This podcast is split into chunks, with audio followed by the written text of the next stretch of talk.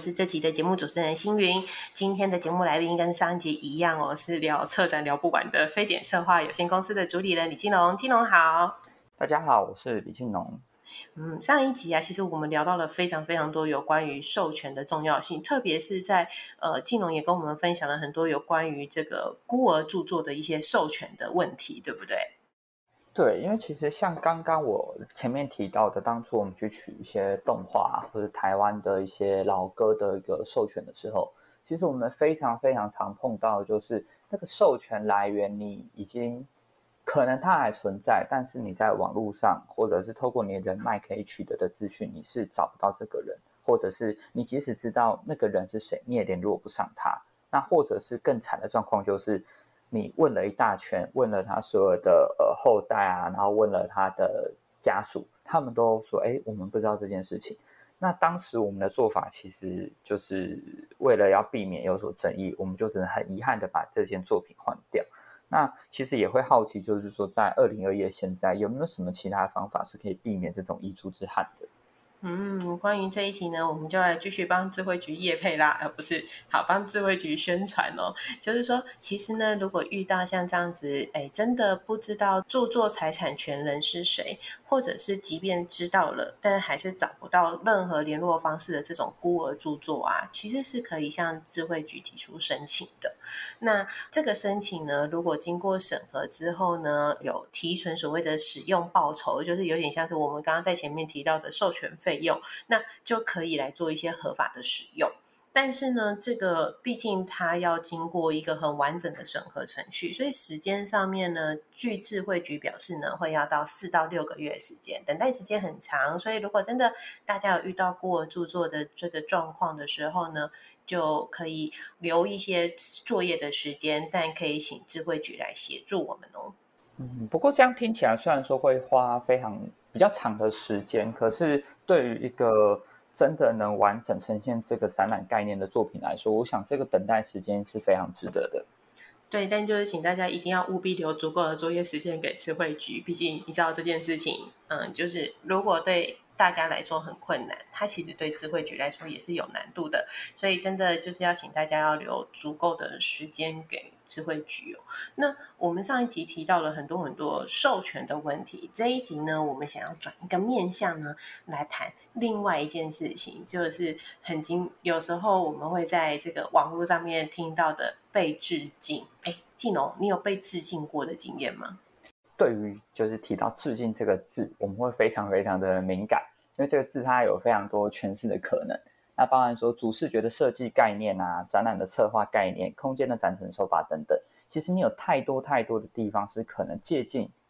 跟被借鉴的地方。那这个借鉴跟被借鉴，它也不不仅限于在同一个产业内。所以其实我个人觉得，在现在这种资讯高度发达跟流通的现代，你要说自己完全没有被影响，或是影响别人，其实它是一件非常非常困难的事情。所以其实，在呃，我们看过的一些案例，或者说在我们业界里面的一些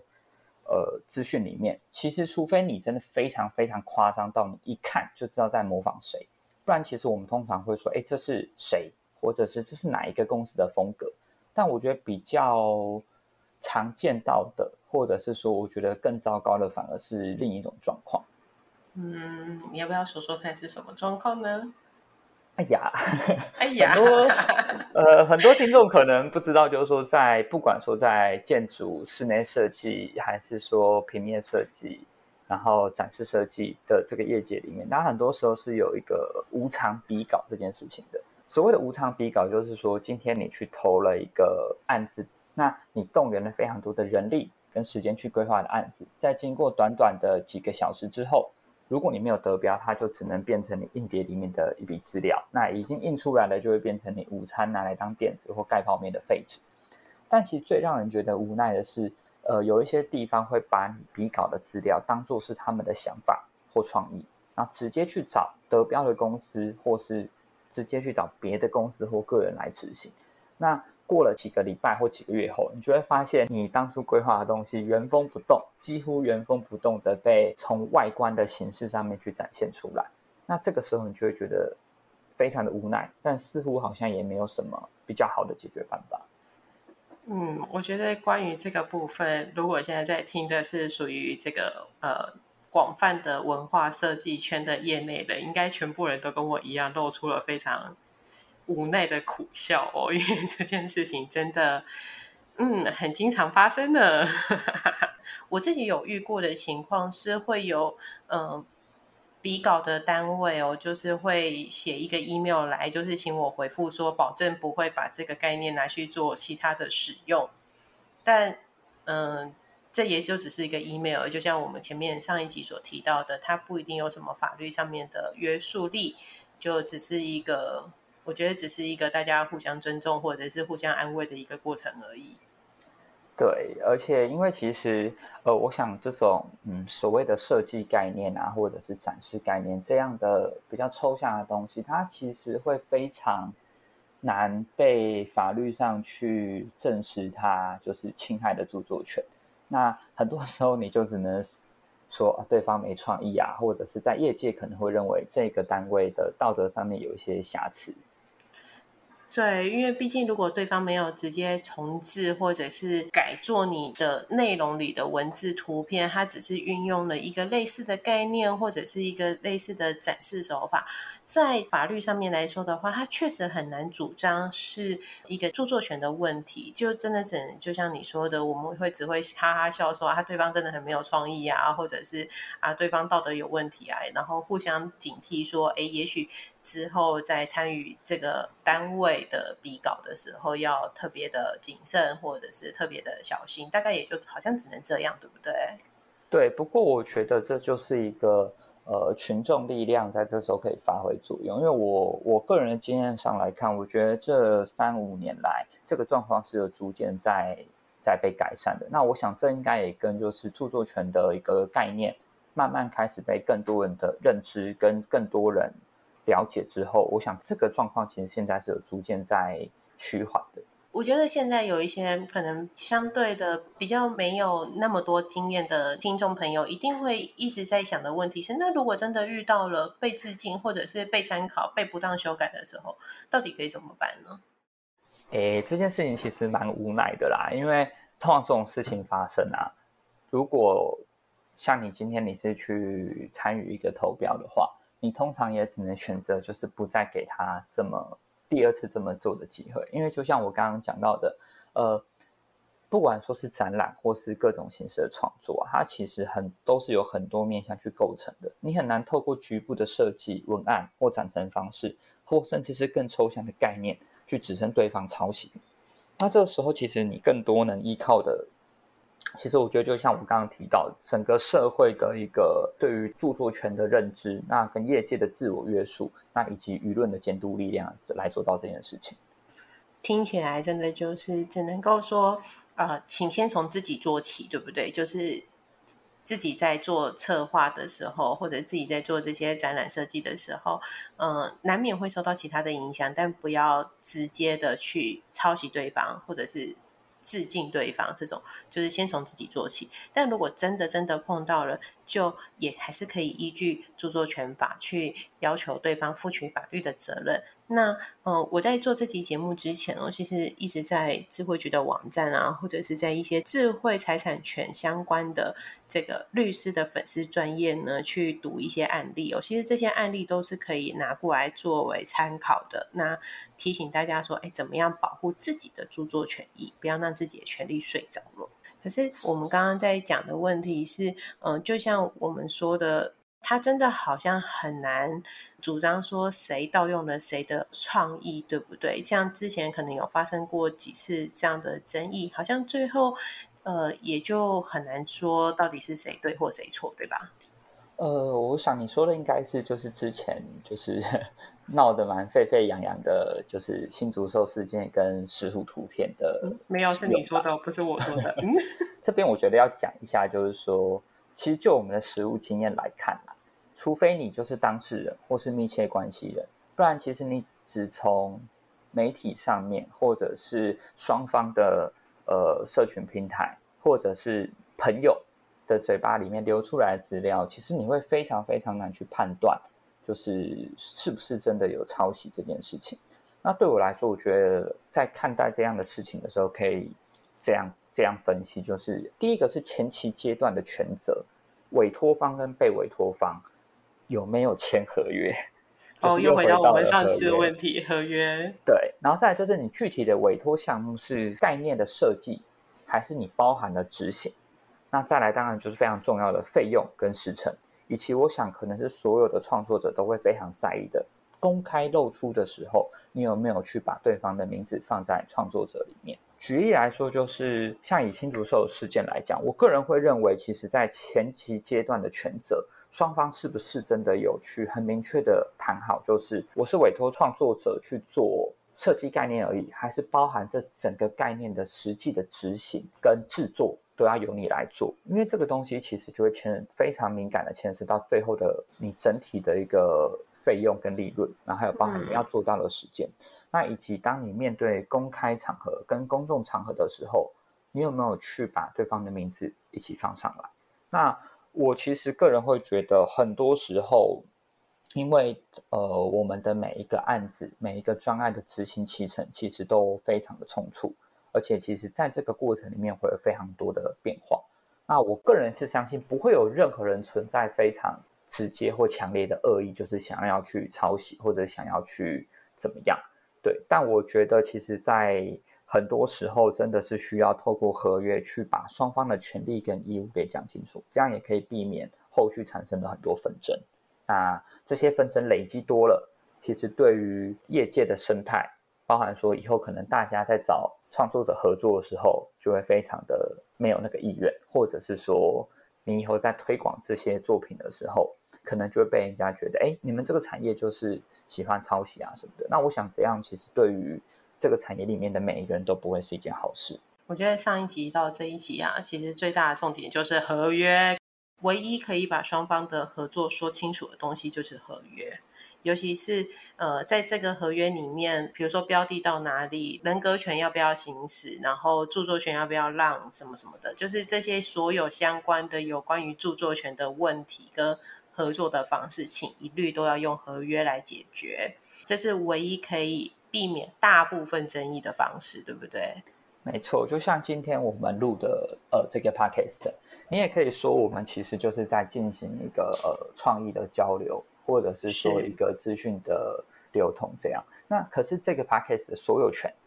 就是有点像是今天我们在对话，这个对话是透过我跟你互相激荡产生出来的。那这个东西的所有权，如果我们只是透过我们在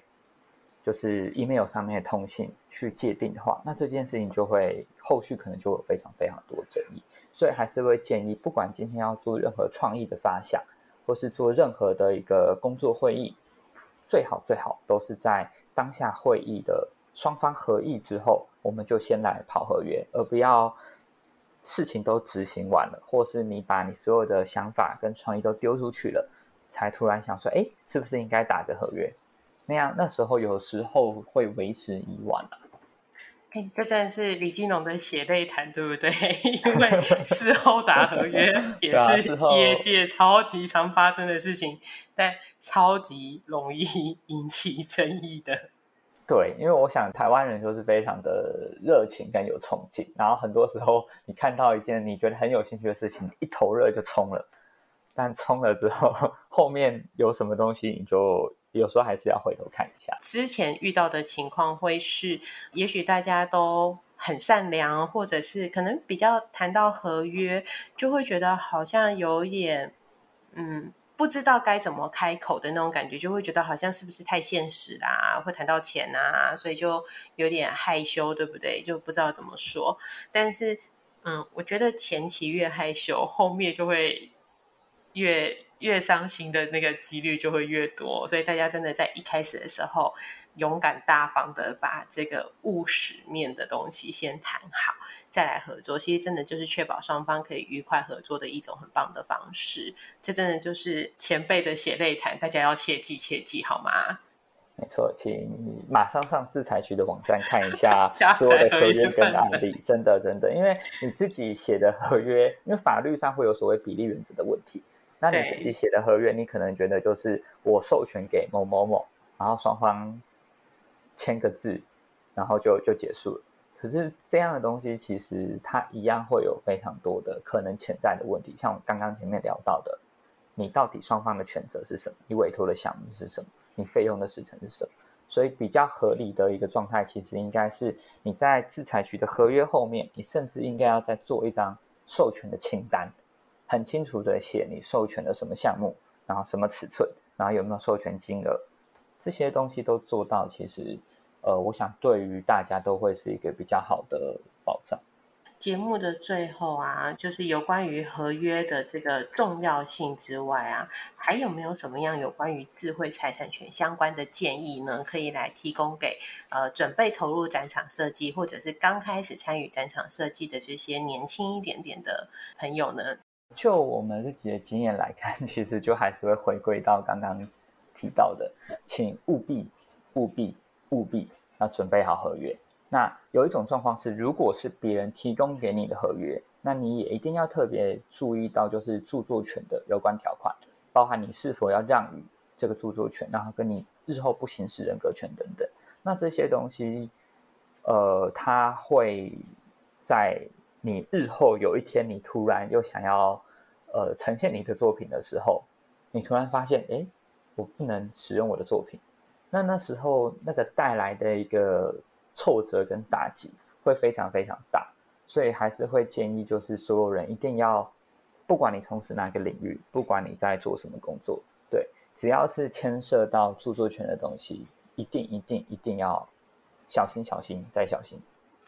嗯，而且如果真的不知道这个合约的内容啊，就是呃是不是合适的，或者是是不是有足够保护到自己的话，其实也可以试着寻求法律顾问，或者是律师，或者是法服等等相关的一些单位的协助。我最怕的情况是签合约的时候，有人前面都没有看，翻到后面直接签名的那种，我都会好紧张，因为我都会想说他一定没有看清楚前面到底写了些什么。没错，而且这个通常会。就是你会发现有趣的现象，就是越有经验跟越懂越懂法律的人，他们就是合约就会看得非常细，因为他们就是用无数血泪换来的。对，那反而是就是越越越没有这个概念的，他们通常就没有看，然后直接签，然后之后很常发生，就是之后再回来跟你说，为什么当初合约上这么写。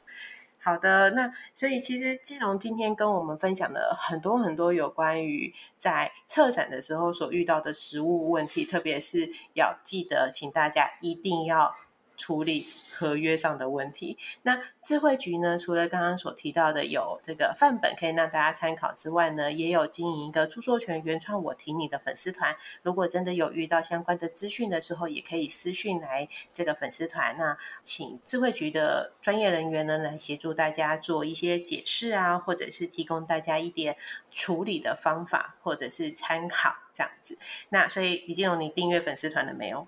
有？我刚刚按下去了，很棒。好的，那智慧财产局呢也会持续的用这样子贴近大家生活的方式呢，来一同了解著作财产权的部分。那今天的节目呢就到这边告一个段落了，谢谢大家的收听，也要记得订阅我们的节目，还有订阅我们的粉丝团哦。我们下次见，也再次的谢谢金龙来到今天的节目，谢谢大家，谢谢，拜拜，拜。